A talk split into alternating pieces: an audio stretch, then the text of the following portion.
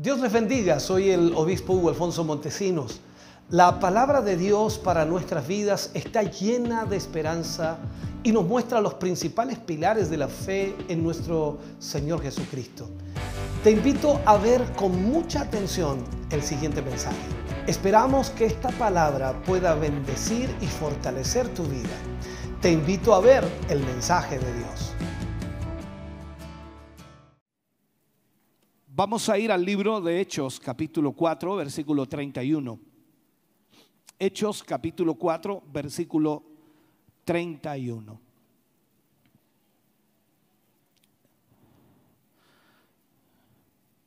Leemos la palabra del Señor, lo hacemos en el nombre de nuestro Señor Jesucristo. Dice, cuando hubieron orado, el lugar en que estaban congregados tembló y todos fueron llenos del Espíritu Santo y hablaban con denuedo la palabra de Dios. Vuelvo a leerlo. Cuando hubieron orado, el lugar en que estaban tembló. Y todos fueron llenos del Espíritu Santo y hablaban con denuedo la palabra de Dios. Oremos al Señor. Amado Dios, estamos ante tu presencia en esta mañana dándote gracias, Señor, porque nos permites a través de tu palabra ser bendecidos, ser ministrados. Cada uno de tus hijos aquí, Señor, ha venido con ese deseo de recibir palabra tuya. Y yo te pido, Señor, que puedas poner en mis labios esas palabras adecuadas para bendecir el corazón de cada uno de ellos. No hay duda, Señor, que tu palabra, como lo enseña y como Pablo escribía a Timoteo, que es útil para enseñar, para redarguir, para corregir y para instruir, Señor. Yo sé que tu palabra siempre trae una bendición a nuestra vida, ya sea que nos enseñe, nos instruya, nos corrija. Oh Señor, siempre trae algo. Y en esta noche o en esta mañana, Señor, queremos pedirte que tú puedas obrar a través de esta palabra y puedas abrir nuestra mente y corazón para poder recibir de ella. En el nombre de Jesús pedimos esa bendición tuya para la gloria de Dios. Amén. Y amén, Señor. Fuerte ese aplauso de alabanza al Señor. Gloria a Dios. Puede sentarse, Dios le bendiga. Vamos a, usar como, como tema al día de hoy el mensaje problemas con la unción. Problemas con la unción. Alguien dice que no se puede tener problemas con la unción. En realidad no es que la unción traiga problemas, sino que el que recibe la unción puede tener problemas o puede tener problemas. Despejemos un poco eh, este punto. ¿Cuál es el significado de la palabra unción. Cuando vemos eso y buscamos la simplicidad de la palabra unción, ¿qué significa? En realidad, en realidad la unción eh, se, mm, podemos decirlo así, se convirtió en un símbolo de bendición, de acuerdo a lo que la Biblia nos enseña. Y la mm, unción en sí simbolizaba o significaba protección y empoderamiento. O sea, se, utilizaba mucho para consagrar para un oficio o para el servicio religioso. Lo vemos en el ungimiento de David, lo vemos también en el ungimiento de los reyes, ¿no? que, aparecen en la Biblia y también cuando Dios ungía a un profeta para hacer la obra de Dios. Ahora, ¿cuál es el propósito de la unción? La unción en sí es el poder de Dios obrando en la vida del hombre o a través, mejor dicho, a través de la vida del hombre. Jesús mismo fue ungido con el poder del Espíritu Santo para tener la autoridad de hacer la obra de Dios, o en otras palabras, hacer las maravillas que hizo aquí en la tierra. Y fue sorprendente su ministerio y cómo Dios obró a través de nuestro Señor Jesucristo. La pregunta que también se hace mucho es, ¿cómo, recibo la unción? ¿Cómo recibo la unción? Y este es un, es un término que se utiliza mucho, o mejor dicho, es algo que se anhela mucho dentro de la iglesia cristiana, porque todo el mundo quiere tener unción. Y algunos califican la unción de muchas maneras, pero ¿cómo recibo la unción? En realidad la unción se da en la intimidad con Dios, en la adoración, en la oración, en la comunión íntima con el Padre. Allí se da la unción. Entonces cuando estoy en la presencia de Dios, en la presencia del Espíritu Santo, allí la unción está sobre mi vida. ¿Por qué lo digo? Porque este versículo que acabamos de leer dice que cuando hubieron orado, el lugar en que estaban congregados tembló y todos fueron llenos del Espíritu Santo y hablaban con denuedo la palabra de Dios. La unción, hermano querido, no es algo que nosotros podamos tener en el sentido de utilizar como humanos para eh, vanagloria o para ego personal. La unción es dada para hacer la obra de Dios. En muchos mensajes he hablado muchas veces acerca de la importancia de contar con la unción de Dios, de tener la unción de Dios, de ser llenos de la presencia de Dios para hacer la obra del Señor. Entonces, esa unción, la, la que el Señor nos da, nos dota primero del poder para hacer la obra del Señor, para realizar la obra del Señor. Ahora, sabemos, por supuesto, por lo que ya hemos visto, la importancia de tener la unción.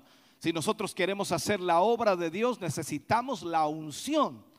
El problema es que la mayor parte de la gente lo que más está mirando hoy día es, dice, oh, este predicador tiene unción por la forma de predicar o la forma de expresarse o la fuerza que tiene al predicar o la manera en que tiene de exponer el mensaje, ya sea gritando, saltando, brincando, hablando en lenguas o en fin. Y ellos califican la unción de esa manera, pero la unción no es para eso, la unción es para hacer la obra de Dios. Y eso lo vamos a ir viendo a medida que vamos avanzando en el mensaje. Entonces, si sabemos que la unción es necesaria, entonces tenemos que entender que es sumamente importante que cada creyente que ha sido llamado por Dios para hacer la obra de Dios debe tener esa unción. O en otras palabras, debe ser ungido por Dios para hacer la obra de Dios. Un error muy común que se comete en los cristianos es que ponen o se ponen a hablar de lo que el Señor les dio, de lo que el Señor les va a dar, de lo que el Señor les prometió y de lo que el Señor va a hacer en el futuro con ellos y del ministerio que recibieron y que el Señor depositó en su vida. En fin, podemos hablar de todo eso, pero eh, se ponen a hablar de todas esas cosas, pero no hacen absolutamente nada por trabajar o por cumplir lo que supuestamente Dios les ha dado. No sé si me está entendiendo. El problema mayor de la iglesia hoy día es que habla mucho y hace poco. La mayor parte de los cristianos se jacta de una unción de Dios en su vida wow, usted no me ha visto a mí cuando el Señor me toca. Usted no tiene idea cuando el Señor me toca, porque cuando me toca a mí el Señor, hay unas frases como esas. Entonces, el punto es que la unción no es un asunto de ego personal, sino la unción es para hacer la obra del Señor. Siempre he analizado los evangelios y he tratado de alguna manera de buscar en los evangelios cómo era el actuar de Jesús en su forma personal como ser humano. A veces nosotros tenemos un misticismo, ¿no? De que pareciera que el Señor Jesús era una persona, primero en la película de Franco Sefirelli, cuando habla de Jesús de Nazaret, un, un Jesús bien así, muy, muy protocolar. Y luego vemos otra película de la vida de Jesús como en la Biblia o la según San Mateo y vemos a un Jesús totalmente espontáneo, alegre, feliz, contento y y nos cambia. Y luego vemos el de según San Lucas y vemos otra faceta de Jesús. Entonces nos preguntamos, ¿cómo sería Jesús en realidad? Porque nosotros tenemos estereotipos de personas y decimos, así deben ser los cristianos, así deben ser los hijos de Dios, así debe ser un predicador, así debe ser... Y, y, comenzamos a encuadrar a las personas de acuerdo a nuestro concepto de la vida cristiana y de acuerdo también a lo que para nosotros es unción. Si nos ponemos a preguntarle a cada uno de ustedes, cuando una persona tiene unción, cada uno de ustedes dirá algo diferente. Pero el punto aquí es que debemos aprender que la unción es dada a la vida de un creyente. ¿Para qué? Para hacer la obra de Dios. Puede que esa persona tenga muchas maneras de hacerlo y que no será igual a los otros, pero lo importante es que haga lo que el Señor le llamó a hacer. Que esa es la diferencia. Entonces, cuando digo yo que muchas personas se ponen a hablar de esas cosas, pero no hacen absolutamente nada, no se ponen a trabajar para cumplir esa voluntad de Dios, la cual el Señor supuestamente les entregó a sus vidas, entonces nosotros pensamos y decimos, bueno, entonces, ¿de qué sirve hablar? ¿De qué sirve decir? E, entendamos algo, por favor, en esto. El cristiano tiene que saber que la gente no está esperando escuchar lo que Dios hará con ellos. La gente no está esperando que usted cuente lo que Dios va a hacer con usted. Escúcheme, sino que esto tiene que pasar de, de alguna manera, lo que hablamos debe pasar desapercibido desde las palabras, porque en realidad debe ser visto en los hechos concretos en los hechos concretos, e, en los cambios de vida que se provocan cuando usted ministra, cuando usted enseña o como cristiano cuando por supuesto usted habla de la palabra de Dios. O sea, nuestro testimonio tiene que imponerse espiritualmente, marcar presencia de Dios, marcar diferencia y por supuesto debe mover a la gente a nuestro alrededor porque algo está sucediendo de parte de Dios. Y para eso no necesitamos hablar, para eso no necesitamos decir lo que Dios va a hacer, sino mostrar lo que Dios está haciendo ahora.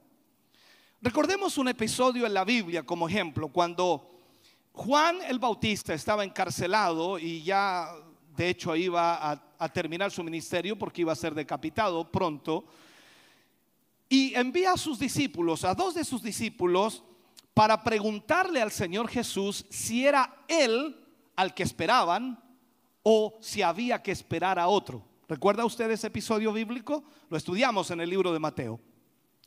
¿Y qué es lo que sucede allí? Jesús le responde a los discípulos para que le digan a Juan, díganle lo que han visto, lo que han oído. Los cojos caminan, los sordos oyen, los ciegos ven, los enfermos son sanados, los endemoniados son libertados. O sea, Él no le está hablando, díganle a Juan que yo voy a hacer en el futuro milagros tan extraordinarios como este y este otro porque la unción de Dios está sobre mí. No, díganle lo que han visto. No sé si me está entendiendo ahora. Porque hay mucha gente que habla demasiado de su grandeza espiritual y no ha hecho absolutamente nada. A veces me encuentro con gente que es más osada que yo el decirlo. y ellos dicen, ¿y, este a quién le ha ganado? No sé si ha escuchado esa frase usted. En Santiago se, se utiliza mucho esa frase porque allá son medio así, son... Bueno, no voy a hacer eso. El punto es entonces que mucha gente habla demasiado de lo que Dios va a hacer con ellos, de lo que Dios va a realizar con ellos, pero en realidad no están demostrando absolutamente nada. Esto es igual que, no sé, poner un ejemplo ¿no? en el matrimonio. El esposo pasa la vida diciéndole te amo, te amo, te amo, y nunca lo demuestra. Las palabras se las lleva el viento. Y en esto debemos entender nosotros también que corresponde que nosotros hagamos lo que Dios nos ha llamado a hacer. Ahora, nuestro Señor Jesucristo, como les dije, no habló de lo que iba a hacer, sino que les dijo, díganle lo que han visto. Ahí está la clave, lo que estamos haciendo.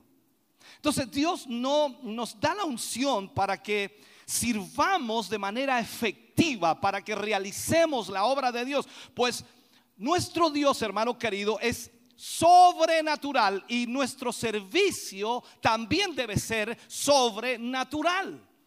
Si hacemos lo que los demás hacen, no es ninguna cosa extraordinaria. Pero si hacemos lo que nadie ha podido hacer, es porque Dios está en el asunto. Leamos una vez más la palabra que teníamos en el principio, Hechos 4, 31.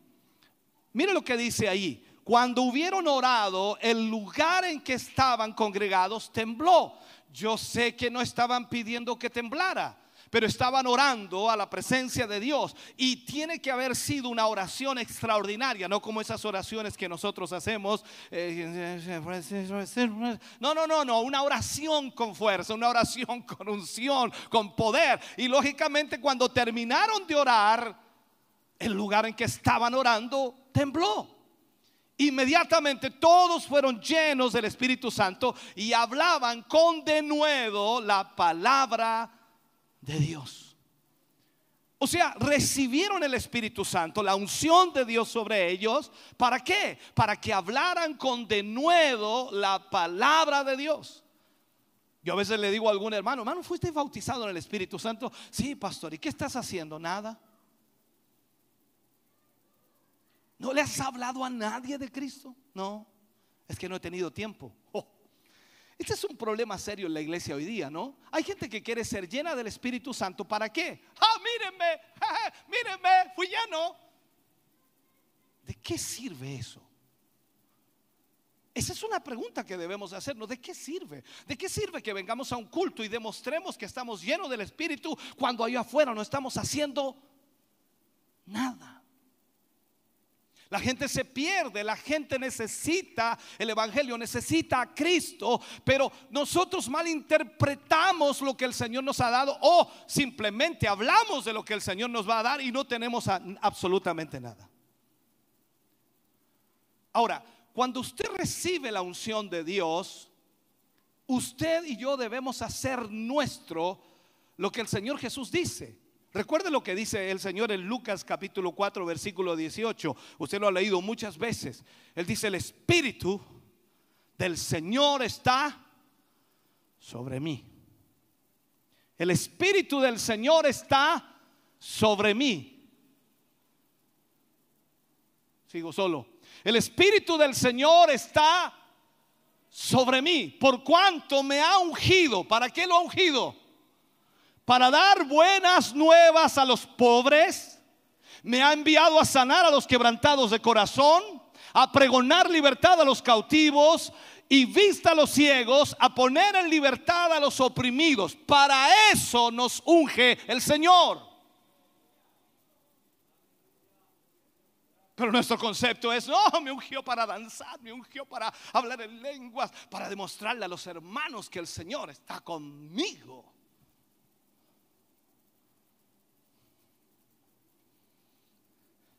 Cuando predicamos el Evangelio, cuando predicamos la palabra de Dios y vamos introduciéndonos cada vez más en la palabra de Dios, nos vamos dando cuenta y al mismo tiempo aprendemos que la unción puede definirse como Dios a través de la carne realizando obras que la carne no puede hacer. Dios a través de un hombre o de una mujer realizando la obra que el hombre o la mujer no puede hacer. Eso es unción. Hacer lo que todos hacen no es unción.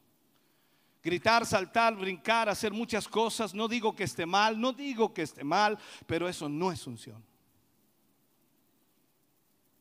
Entonces, Dios ejecuta acciones que solo Él puede realizar. Por eso es un Dios sobrenatural. Y cuando Dios obra en la vida de un hombre, en la vida de una mujer o en la iglesia misma, Dios hace cosas sobrenaturales.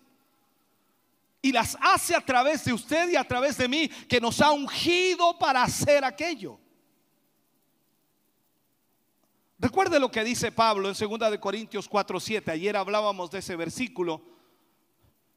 Dios ha puesto este tesoro en vasos de barro para que la excelencia del poder sea de quién? De Dios y no de nosotros. O sea, todo lo que usted haga bajo la unción de Dios no es algo que usted pueda hacer. Sin la unción usted no puede hacer nada. No sé si entiende. Solo la unción de Dios puede llevarle a hacer algo extraordinario, algo sobrenatural. A ver si pueden ponerme de repente un amén ahí, un aleluya, porque yo entiendo, hemos perdido el training.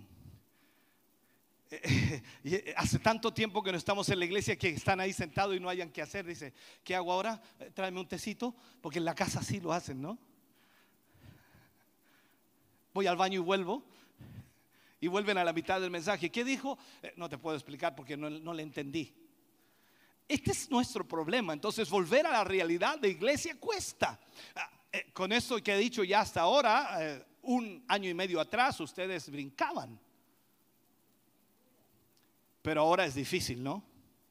Hay que volver de nuevo al training. Entonces, un amén ahí, un aleluya.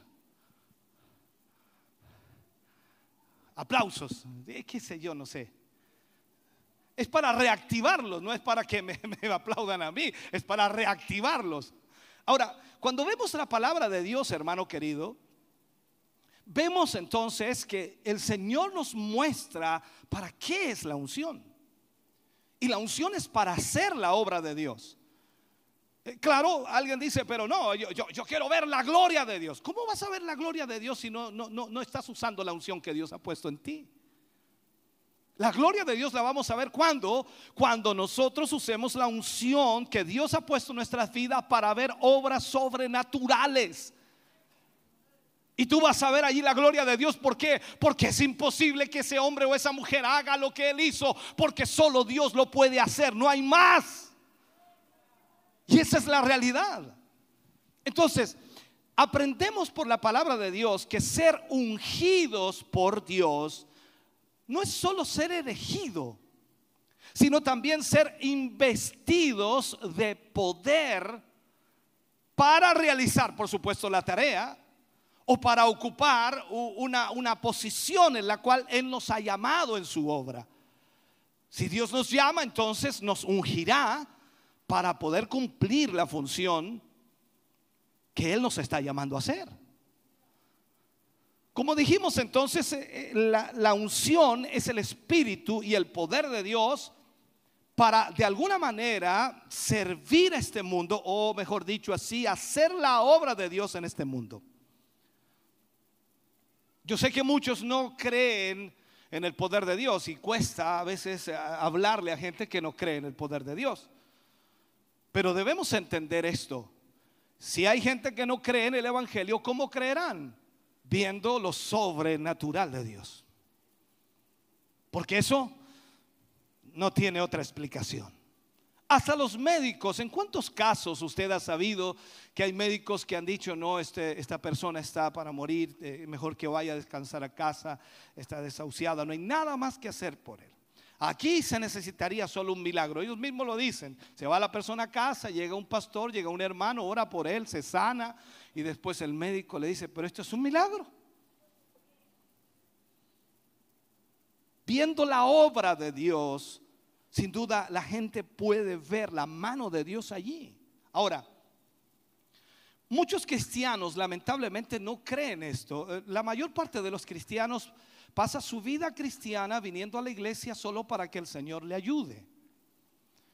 Eh, tengo problemas, el Señor me ayuda. Eh, estoy enfermo, el Señor me sana. El Señor me, fortalece, el Señor me abre puertas, el Señor me da un trabajo, cuida a mi familia, por eso yo voy a la iglesia. Pero esto tiene que ser más allá de eso. Si Él nos ha llamado, si Él nos ha escogido, anoche lo decía a este punto, y les hablaba a los hermanos y les decía que si el Señor lo hubiera salvado solamente para salvarle, ya se lo hubiera llevado. ¿Para qué va a seguir estorbando aquí? o sea, si el Señor lo salvó solo para salvarlo, entonces se lo lleva.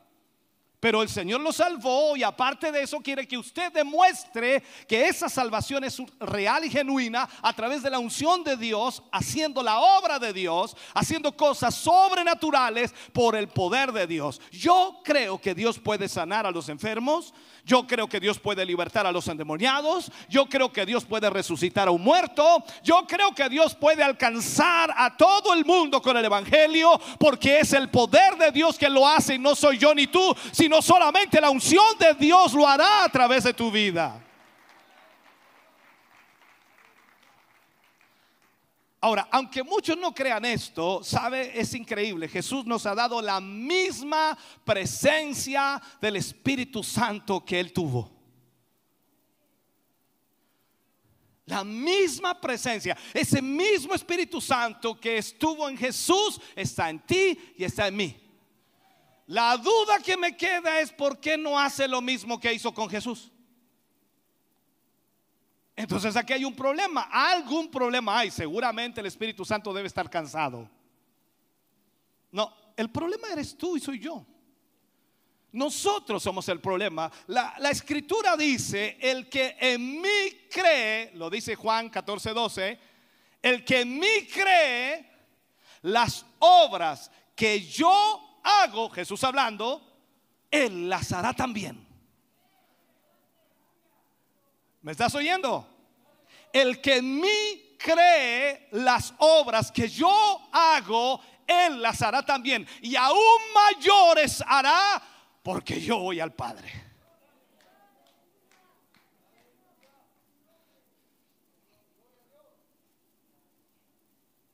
Entonces uno pregunta ahora, ¿y cuándo comenzará eso? ¿Cuándo sucederá eso?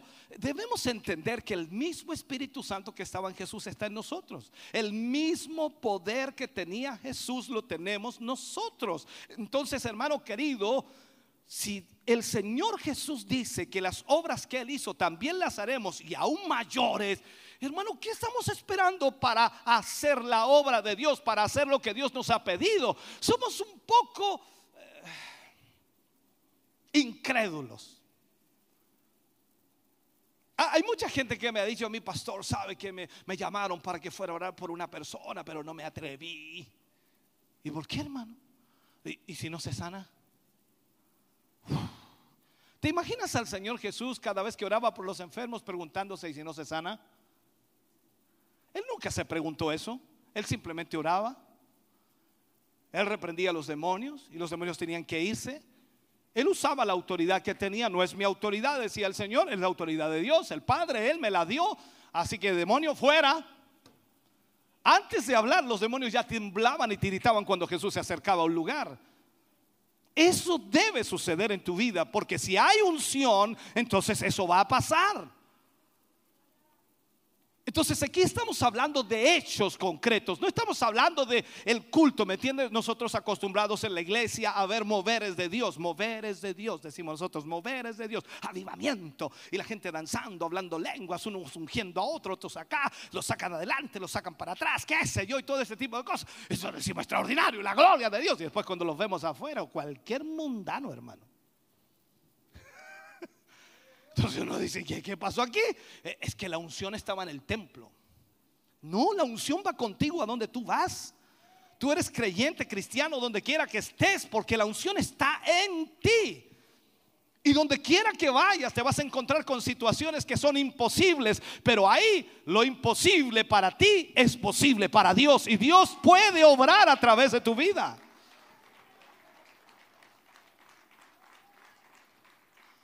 Ahora, hay gente que se enamora de la promesa, no sé, no tengo otra frase para poner, en realidad traté de buscar, se enamoran de la promesa, Dios les hace una promesa a través de un hermano, una hermana, le habló, le profetizó, en fin, un sueño, visión, revelación, qué sé yo, se enamoran de la promesa.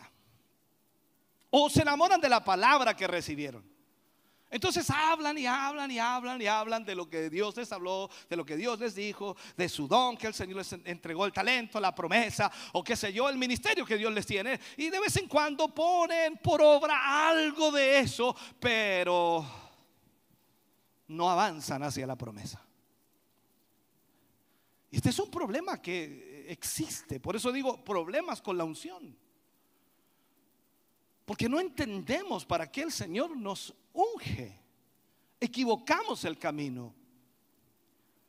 ¿Cuánta gente hoy no, no asiste a la iglesia? Bueno, en, este, en esta pandemia algunos dicen, bueno, no se puede congregar, pero hay que hacer esfuerzos. Es que hay cupos limitados. Bueno, yo me, me agarro un cupo. Voy a la iglesia, aunque hayan cupos limitados, me llamo temprano y si se abren las inscripciones a las 6 de la mañana, a las 5 estoy llamando. Porque yo quiero estar ahí. No, pero oye, casi hay que rogarle, hermano, usted podría ir al culto hoy día, hay cupos. No, hoy día no puedo. Hoy día juega Argentina.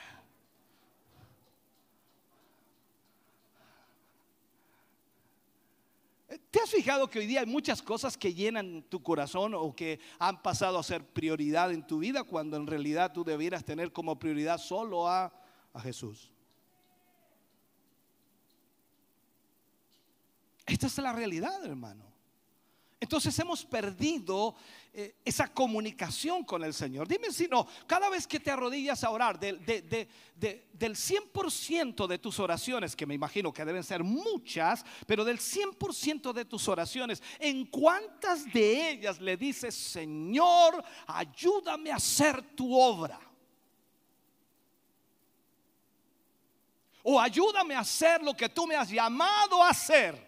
No, casi el 100% de nuestras oraciones, Señor, mira, tengo este problema, tengo esta dificultad, mira, me duele aquí, me duele acá, que esta situación en el trabajo, que el jefe, que el patrón, que la plata, que el sueldo, que esto otro, que me duele, que me... Ay, Señor, un listado increíble de puros problemas para el Señor. Y nunca nos arrodillamos para decirle, Señor, yo quiero hacer tu voluntad, aunque me esté muriendo de hambre. ¿Lo dije fuerte eso? No, no. Pero siempre ponemos nuestros problemas en primer lugar. Entonces a veces pensamos que la unción, la unción se vislumbra aquí en el templo cuando la gente adora. Oh, la unción del coro, la unción de los hermanos, la unción del predicador. Y si no sientes nada, dice, ah, estuvo mal. No andaba ungido hoy día el pastor, no, no andaba ungido hoy día el coro, no sé qué pasaba. Ese es nuestro problema. Cuando el Espíritu Santo de Dios está en nosotros, porque usted entiende, yo entiendo también y por la palabra, usted ha sido sellado con el Espíritu Santo de la promesa. Todos los que están aquí tienen a Cristo en su vida han sido sellados con el Espíritu Santo de la promesa.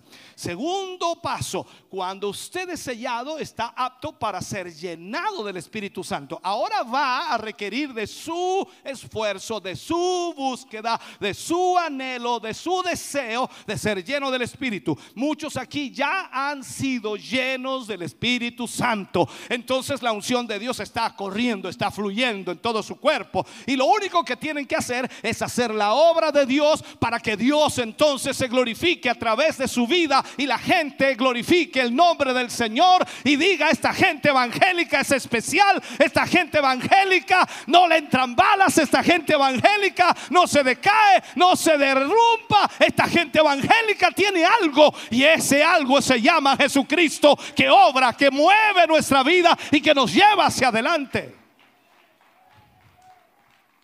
Uh, Señor. Eso usted lo tiene.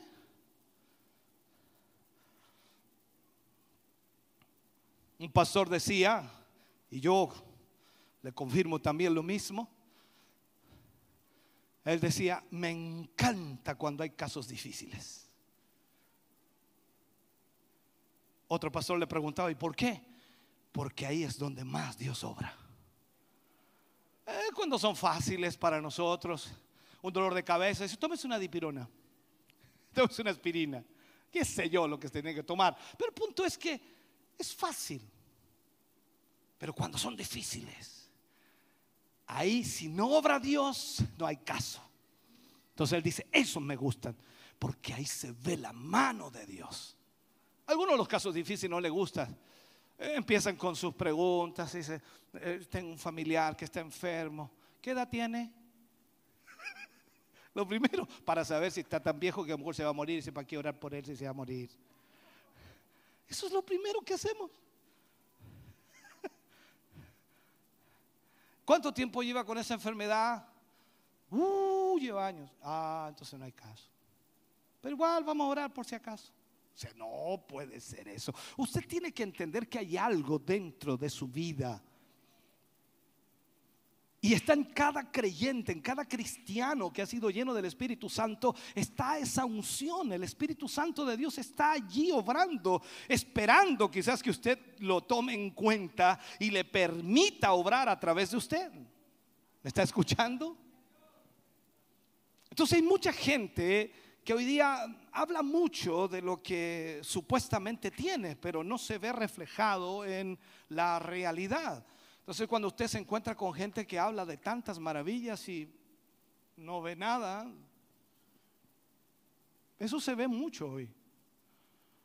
Por eso me encanta lo que Jesús hace en el ejercicio real del ministerio. Díganle a Juan lo que han visto. Por eso también Pedro responde de esta manera. No podemos dejar de hablar lo que hemos visto y oído. Mucha gente lamentablemente no ha visto nada, no ha ido, no ha ido nada y habla demasiado. Entonces hay que tener cuidado. Ahora, mucha gente que tiene supuestamente mucha unción, y yo no voy a discutir si la tiene o no la tiene, pero en los hechos es donde se ve si la unción está allí o no. A veces me ha tocado hablar con algunos hermanos y me ha tocado eh, escucharlos y uno trata de guiarlos, trata de dirigirlos y le hace algunas preguntas como líder, le, hago algunas preguntas y ellos se enojan porque no quieren ser cuestionados, porque ellos no, no quieren que el pastor los interrogue, o sea, o sea, usted duda de lo que le estoy diciendo. Pero a veces, hermano querido, uno trata de guiar a las personas que no sacamos nada con hablar mucho. Demostremos. Esta es una realidad. Mucha gente se ha descarriado después de haber sido supuestamente un gran hombre de Dios, una gran mujer de Dios, un tremendo predicador, un tremendo maestro. Se han descarriado y han abandonado la iglesia. Otros se van porque no se les permite tener supuestamente un lugar relevante dentro de la iglesia. A veces no, yo llevo mucho tiempo aquí, no me han dado lugar, no me, no me han entregado ningún cargo, no me han entregado ninguna responsabilidad, así que yo me voy. Pero si la unción de Dios está en ti, va a demostrar que tú tienes la capacidad para aquello.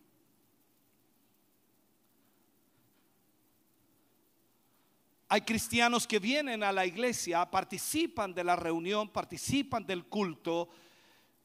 Y hablo cuando participan, me refiero a que tienen alguna responsabilidad dentro del culto, ya sea coordinar, en el caso de los cultos normales, o predicar, o ministrar, o cantar, o tocar, o portero, pasillero, en fin, cualquier área de la iglesia. Y después que cumplen su labor, se ponen a charlar, se distraen fácilmente. Eh, eh, es como si dijeran en realidad, yo ya hice lo mío, ya terminé con lo mío, mi responsabilidad ya la hice, ahora tengo chepe libre, tengo, tengo libre el tiempo. Entonces ahí es donde nosotros decimos, bueno, ¿qué pasa si la unción de Dios está en él? Él lo que más va a procurar hacer es participar del culto, ser parte de ese culto, adorar, exaltar, glorificar al Señor, participar. No tan solo cumplir una labor, sino que más allá de eso.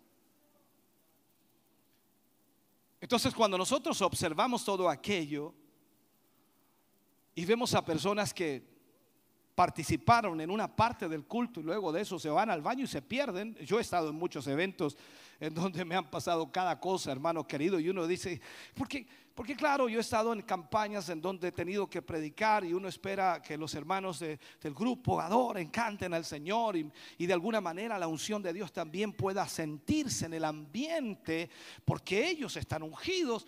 Entonces uno espera que eso suceda y de pronto terminan de cantar, desaparecen, de repente uno ve en las campañas al aire libre, ve a los músicos, a los hermanos allá comiéndose un completo al final, allá conversando, chachareando, y las risas se escuchan cuando uno queda en silencio.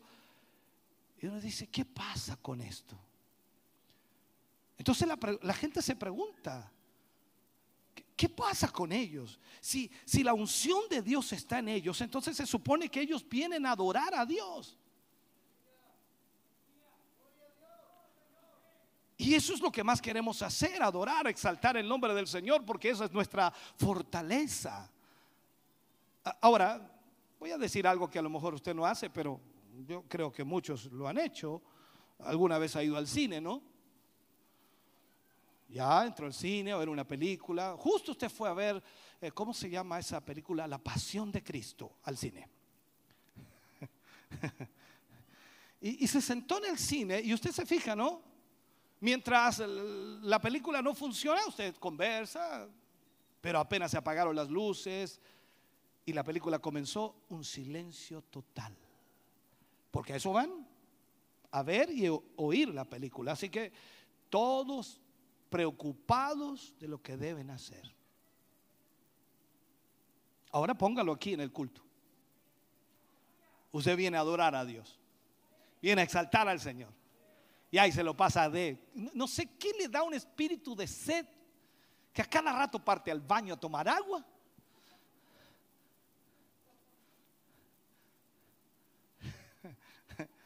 Me salí un poco del tema, ¿no? Pero esto tiene que ser así. Eh, entendamos, por favor. A veces hablamos tanto de la unción. Yo me he encontrado con tantos hermanos que son tan ungidos que quedo así chiquitito yo al lado de ellos. Y la experiencia tremenda que han tenido estos hermanos, extraordinaria. Y cuentan y cuentan y cuentan. Ya no soñé que tuve una visión y que tuve esto. ¡Wow! Y yo ni pesadillas tengo.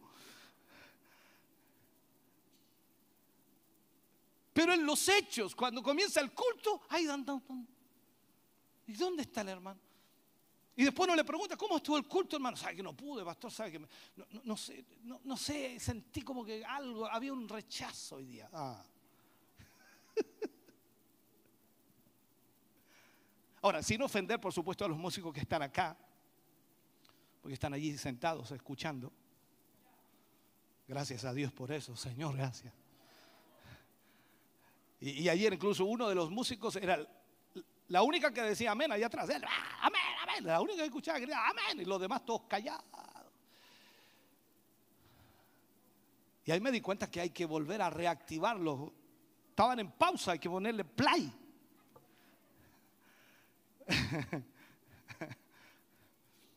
Entonces, eso pasa muchas veces en las iglesias y la gente malinterpreta la unción porque piensan que la unción es el aleluya, y todo ese tipo de cosas. Entonces, oh, la unción que tiene este.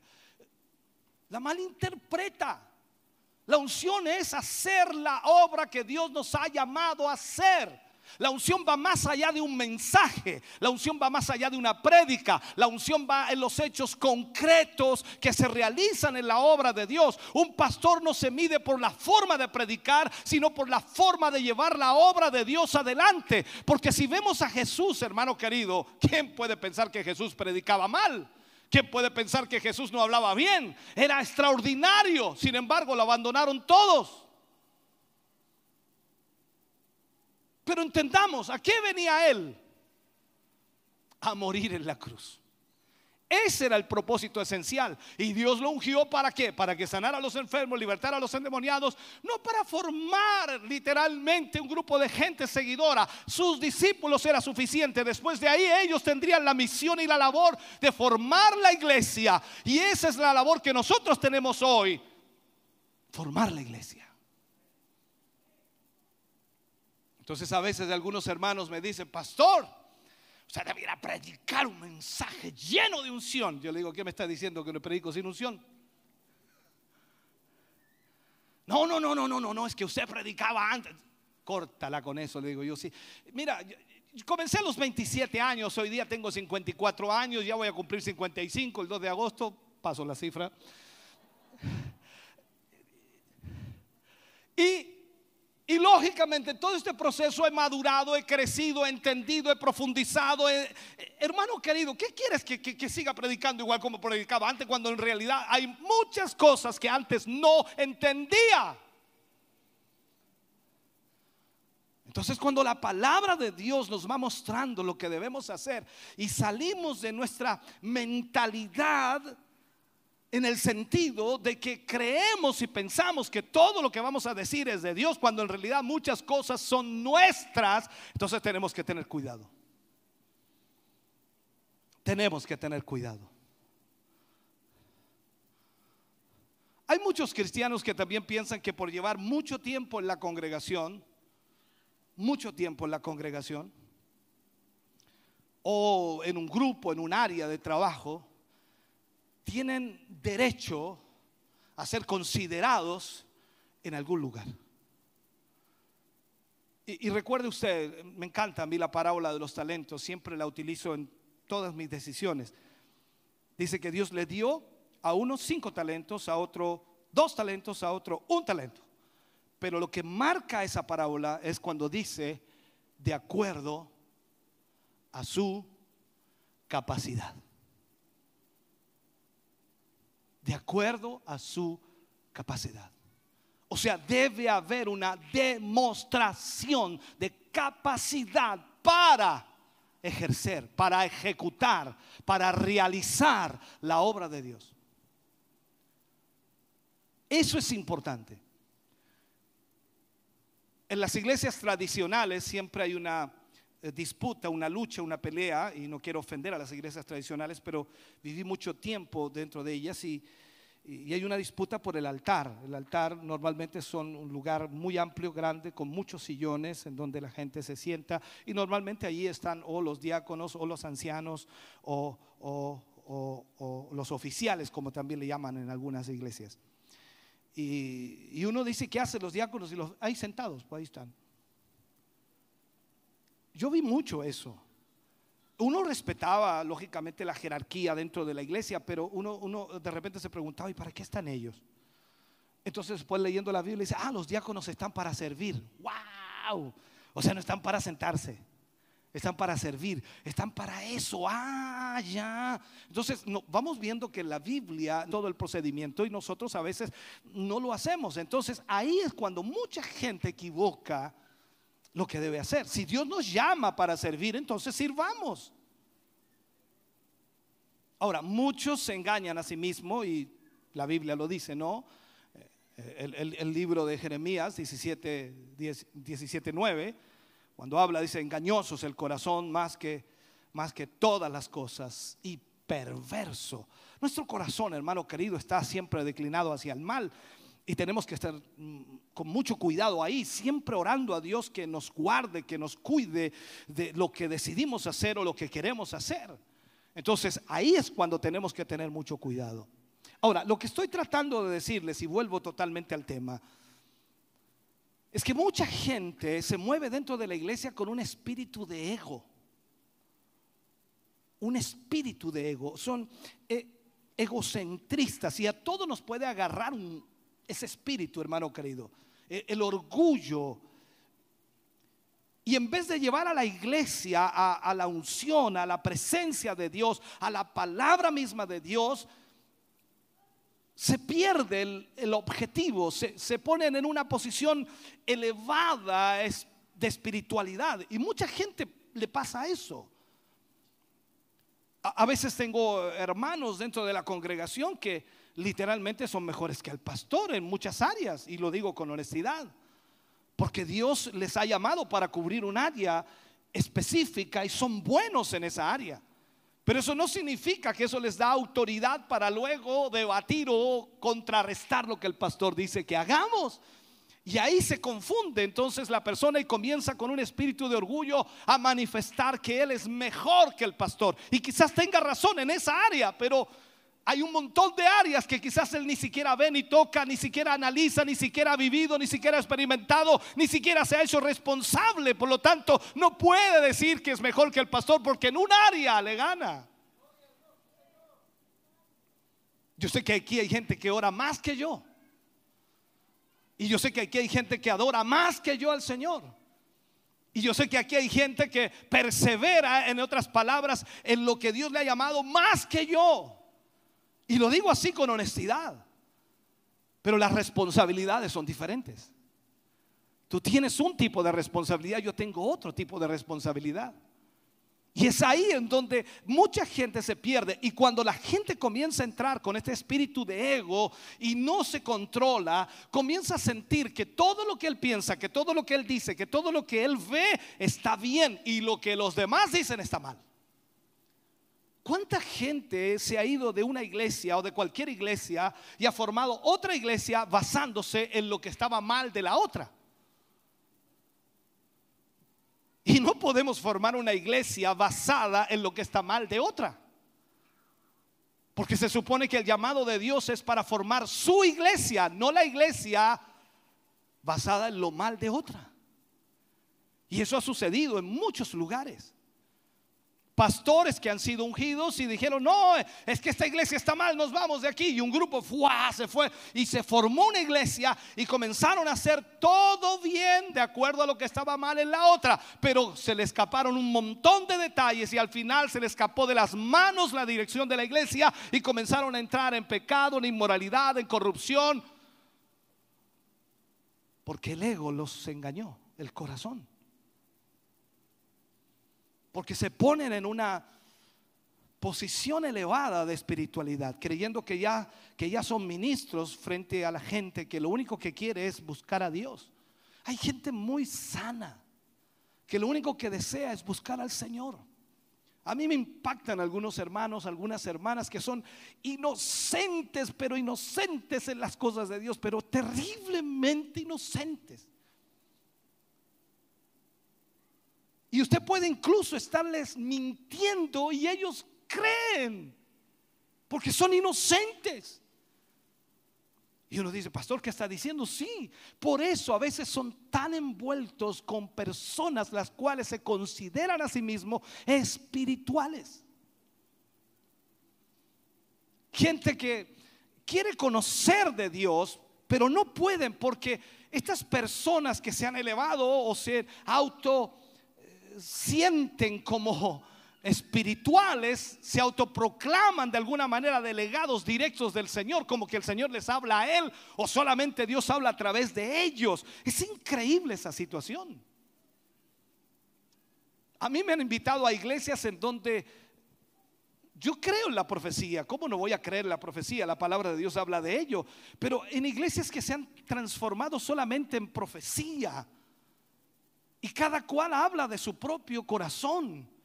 Y al final la iglesia se transforma en una situación totalmente, totalmente distorsionada de la realidad bíblica. Pero la gente lo cree porque hay gente que lo único que quiere es buscar a Dios y hace caso y pone atención a aquello. Hermano querido, eso debemos tener cuidado. Yo sé que Dios puede hacer lo que Él quiera, como quiera, cuando quiera, donde quiera y con quien quiera. Y eso lo tengo claro. Pero yo debo tener cuidado porque Dios es un Dios también de orden en todos los aspectos.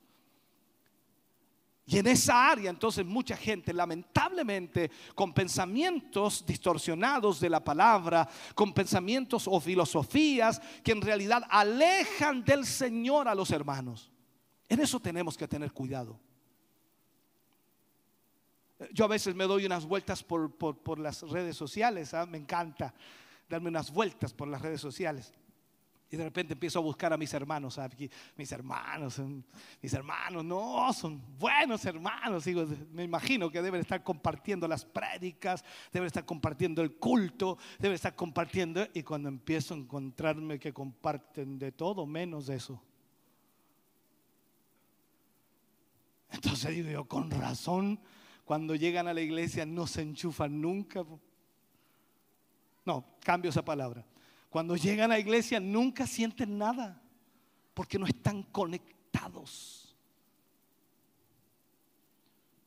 Otros escuchando a otros predicadores, que no tengo problema, aunque yo no escucho a ningún predicador, en realidad hace muchos años que no escucho predicadores y escuchan a otros predicadores y vi esta prédica y se la mandan para allá al uno, se la mandan para allá al otro, se la mandan para allá al otro. Y días atrás me llegó una de rebote, pastor, esta prédica, buena, me la mandaron. Y yo, eh, oh, dije yo, Dios mío, ¿quién es este? Oh, pobre hermano, no tiene idea quién es este predicador, no sabe cómo está viviendo. Este no tiene idea quién es.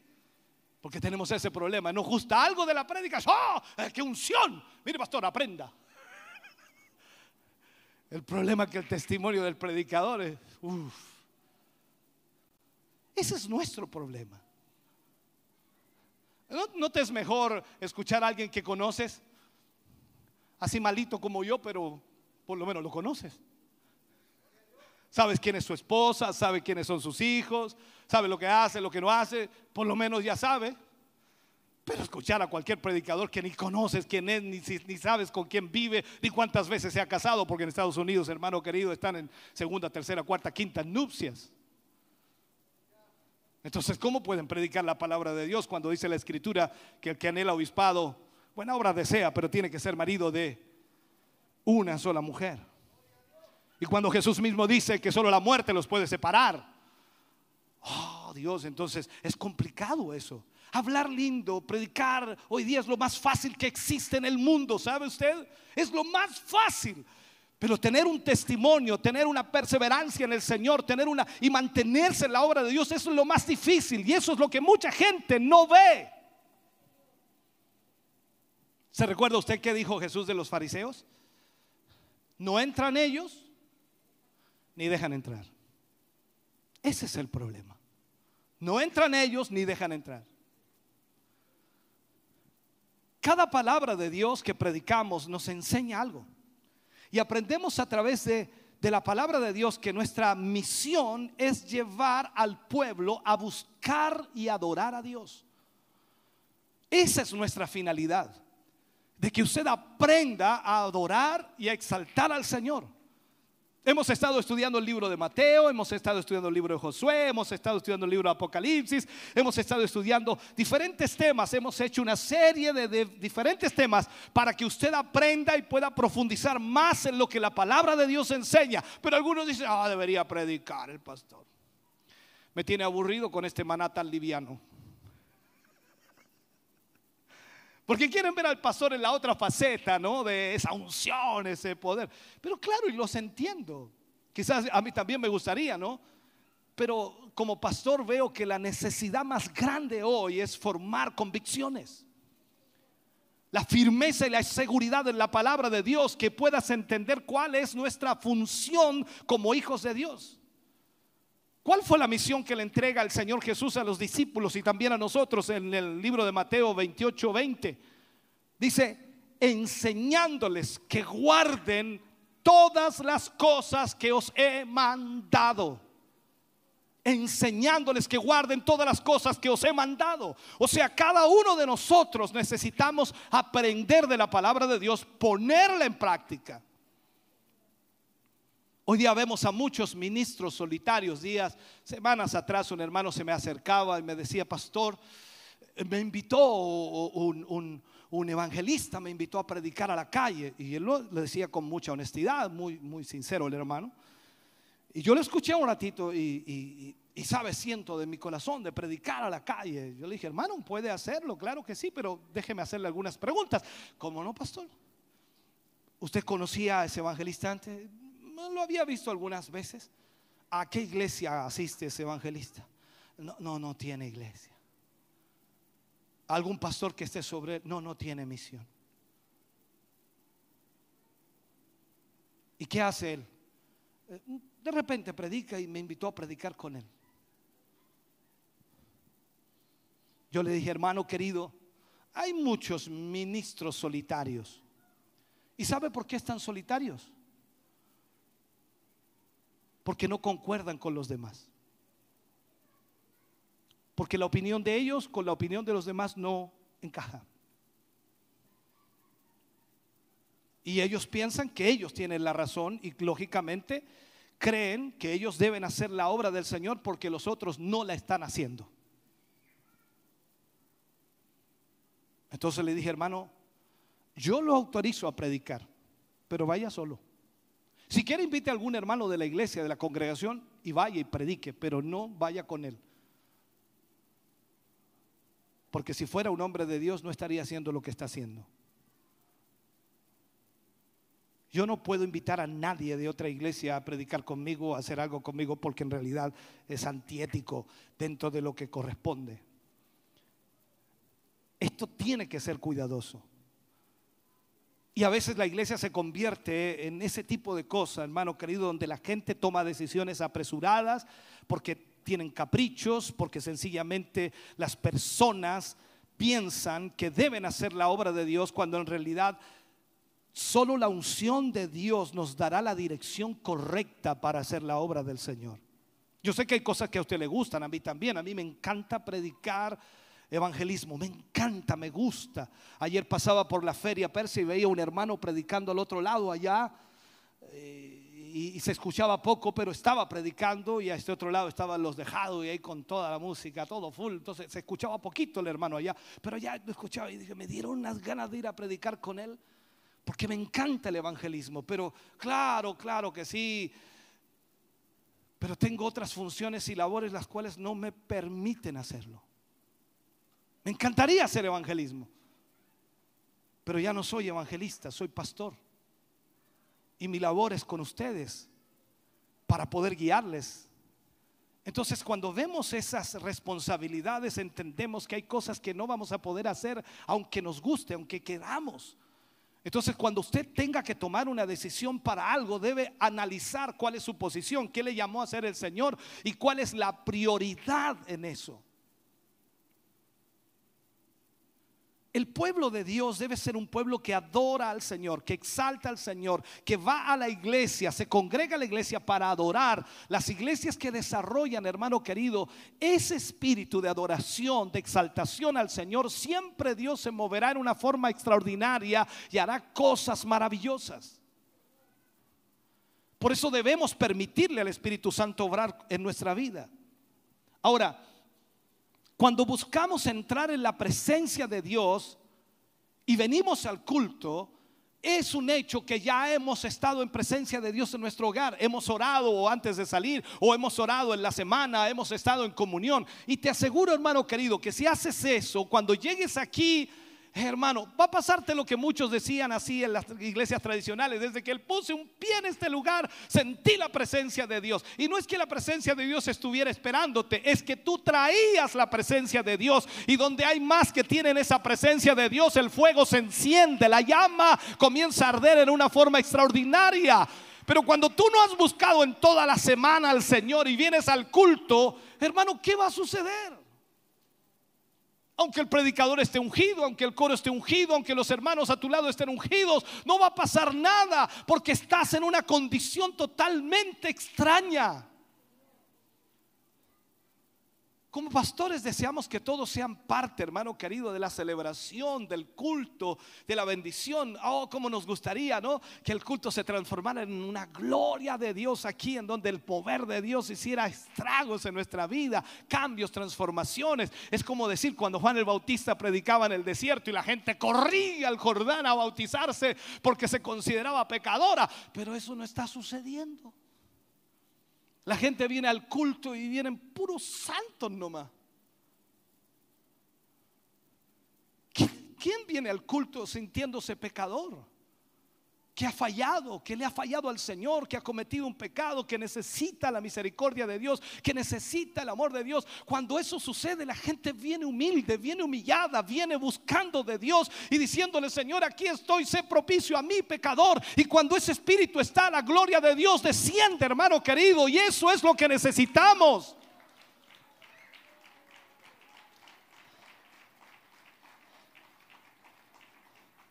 Ahora usted tiene que entender que la adoración no se enseña, es algo que debe experimentarse.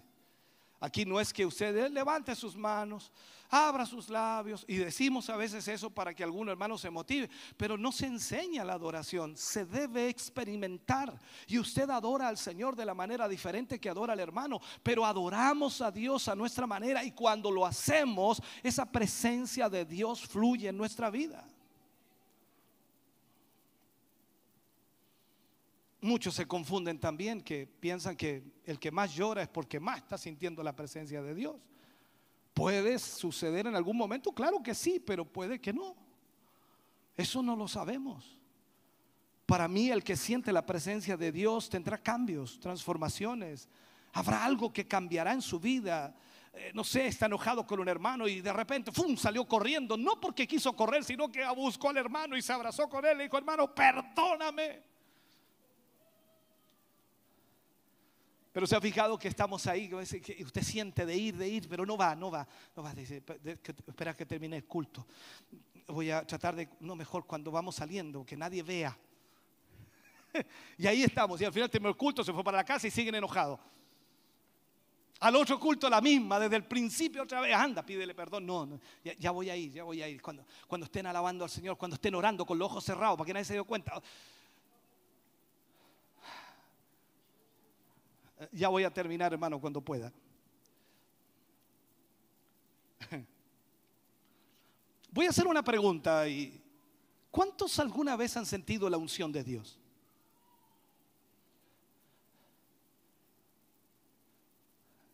Es buena pregunta.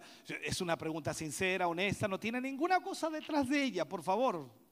¿Cuántos alguna vez han sentido la unción de Dios? Eso no se siente una vez nada más, muchas veces, cientos de veces. Pero ¿cuántos alguna vez han sentido la unción de Dios? Cuando venimos a la iglesia a buscar de Dios, hermano querido, sabemos a lo que venimos. Porque si hemos sentido la unción de Dios en alguna oportunidad, entonces sabemos lo que eso significa. Cuando usted siente la unción de Dios, aunque esté lleno de problemas, esté llena de dificultades, incluso con dolencias, increíble, todo cambia, su mentalidad, sus sentimientos, su corazón, su cuerpo cambia, todo cambia. Incluso los dolores como que se van por el momento, aunque después que todo eso termina vuelven los dolores otra vez. Pero qué increíble, hermano, cuando la unción de Dios baja sobre la vida de una persona, puede saltar, correr, brincar, gritar que no podía hacerlo, porque la unción de Dios hace cosas sobrenaturales. Y cuando usted siente eso, sabe que es Dios obrando allí y no hay mano humana en ese asunto.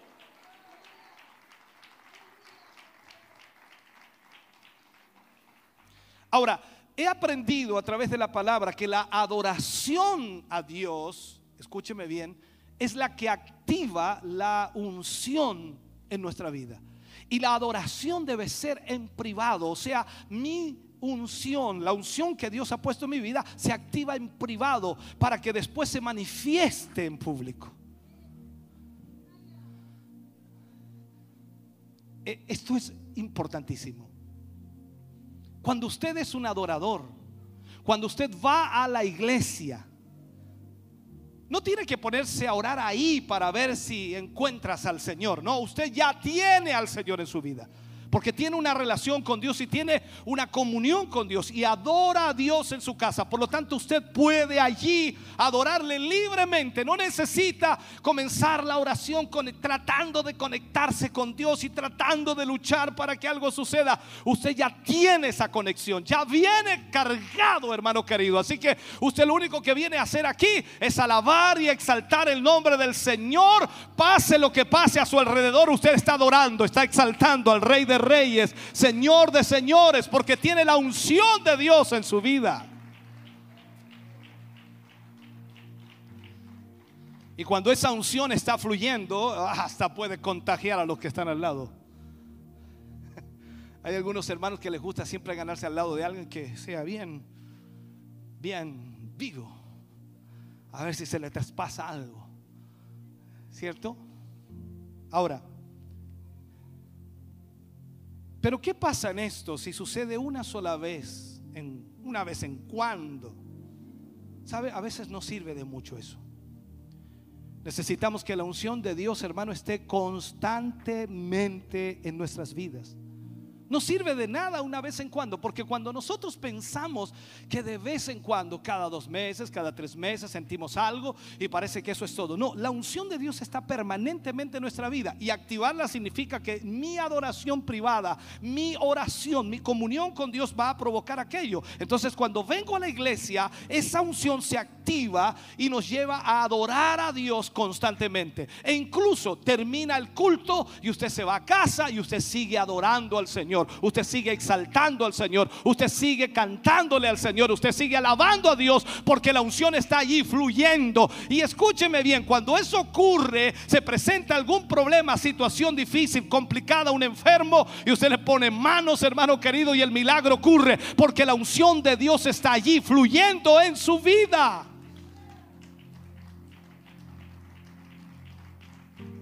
Aleluya.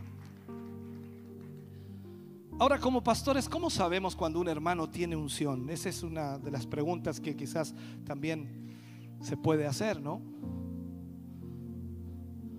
Es sencillo. Porque cuando el hermano viene a la iglesia puede adorar a Dios. Cuando a un hermano le cuesta adorar a Dios, ah, hay un problema. Cuando tú ves a un hermano que viene a la iglesia y le costó adorar a Dios, terminó el culto y se va discutiendo con la esposa, con los hijos, mirando cuánto gastó para venir y que estuvo muy largo, que hacía mucho frío, que mucha calor, que muy lejos, que esto, que esto. Te das cuenta inmediatamente que hay un problema allí.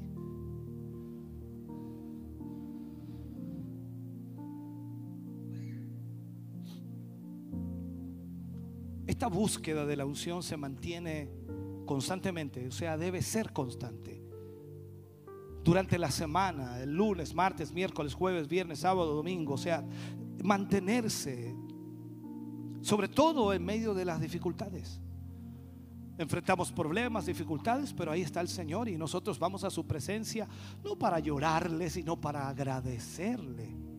Que a pesar de todo Él está con nosotros, que a pesar de todo Él nos ayuda.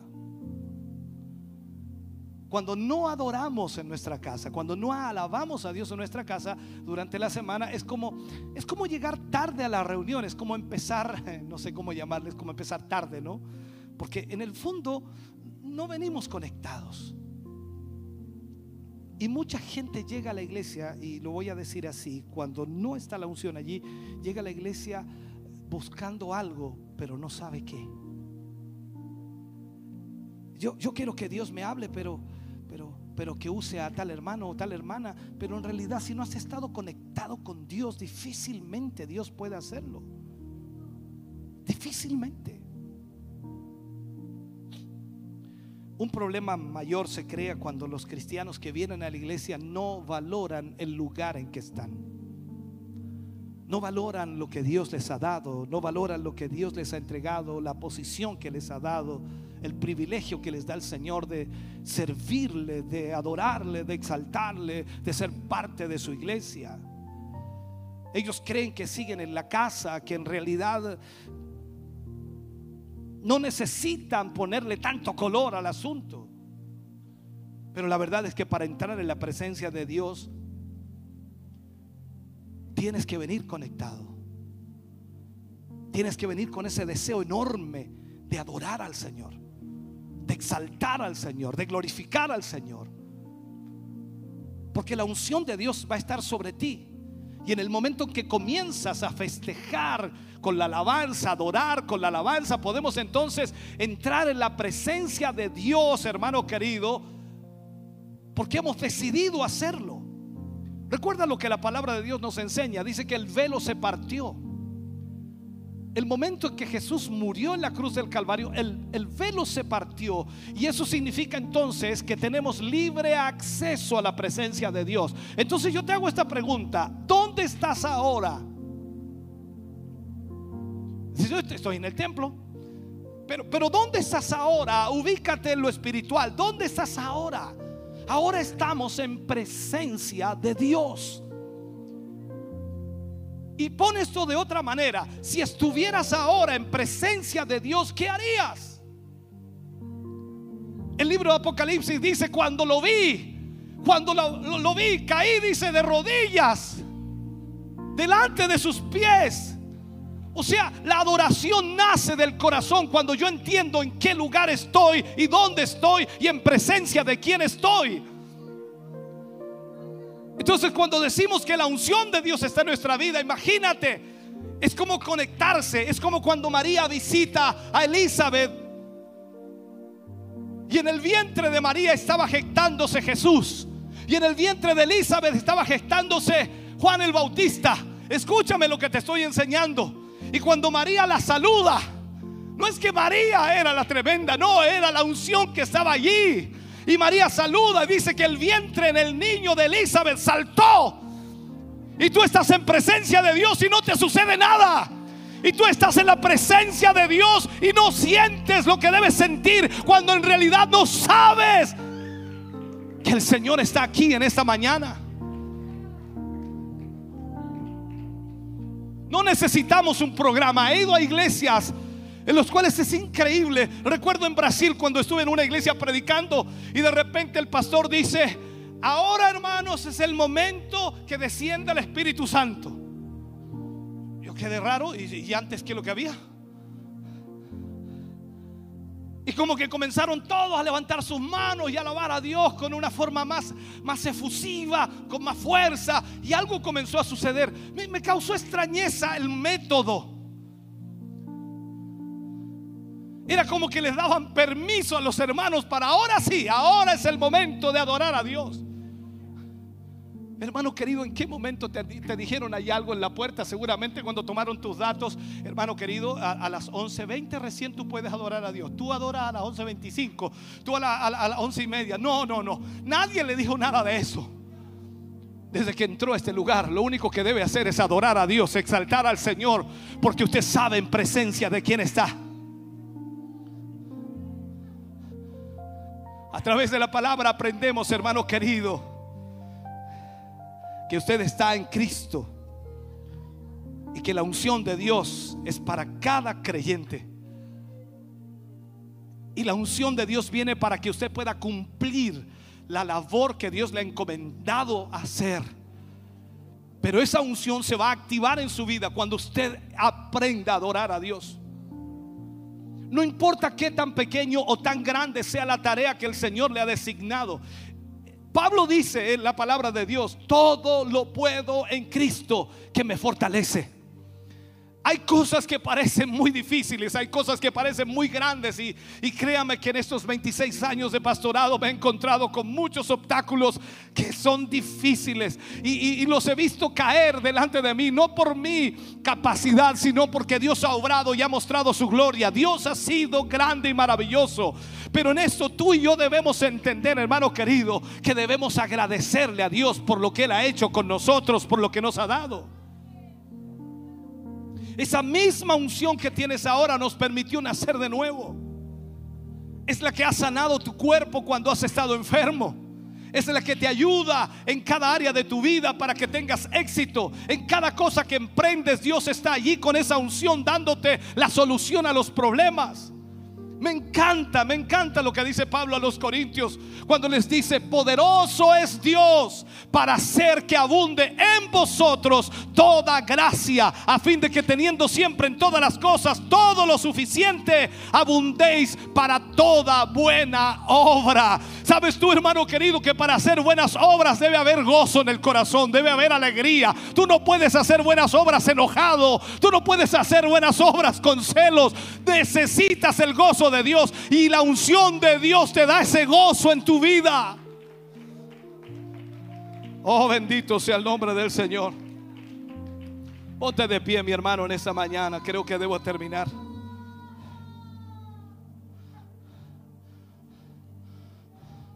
Con la unción Él nos da el poder para prosperar en el espíritu, para prosperar en el alma, en el cuerpo y en cualquier aspecto de nuestra vida. Pero para eso debes llenarte de la presencia de Dios. Y es algo que debe ser constante en tu vida. Llenando ese vaso constantemente. Cuando te arrodillas en casa, nunca olvides en presencia de quién estás. Estás en presencia de Dios. Y no puedes ir a la presencia de Dios a pedirle de todo cuando Él sabe lo que necesitas. Haz un ejercicio sano y arrodíllate ante Dios en tu casa y adórale, exáltale, agradecele. Porque sin duda Él ha sido bueno para contigo y para conmigo. Ha sido maravilloso. Padre, oramos en el nombre de Jesús. Dándote gracias, Señor, por esta palabra, agradeciéndote, Señor, por este tiempo que nos has permitido. Gracias porque podemos adorarte, exaltarte, darte a ti toda honra y toda gloria. Señor, estamos en presencia tuya aquí en esta mañana. Y no importa, Señor, lo que esté pasando a nuestro alrededor, tú eres prioridad en mi vida y tú eres prioridad en mi corazón. Señor, yo te adoro, te exalto, te glorifico, Gracias, Padre, por tu amor y misericordia. Gracias, Señor, por todo lo bueno que has sido para con mi vida. Señor, te adoramos, te exaltamos, te rendimos a ti toda alabanza y toda adoración. Aleluya. Oh, gloria a Dios. Estamos contentos de que hayas visto y escuchado este mensaje. Creo con todo mi corazón que Dios le ha bendecido. Quiero invitarles a suscribirse a mis redes sociales, donde tenemos contenido que le ayudará a alimentar su vida espiritual.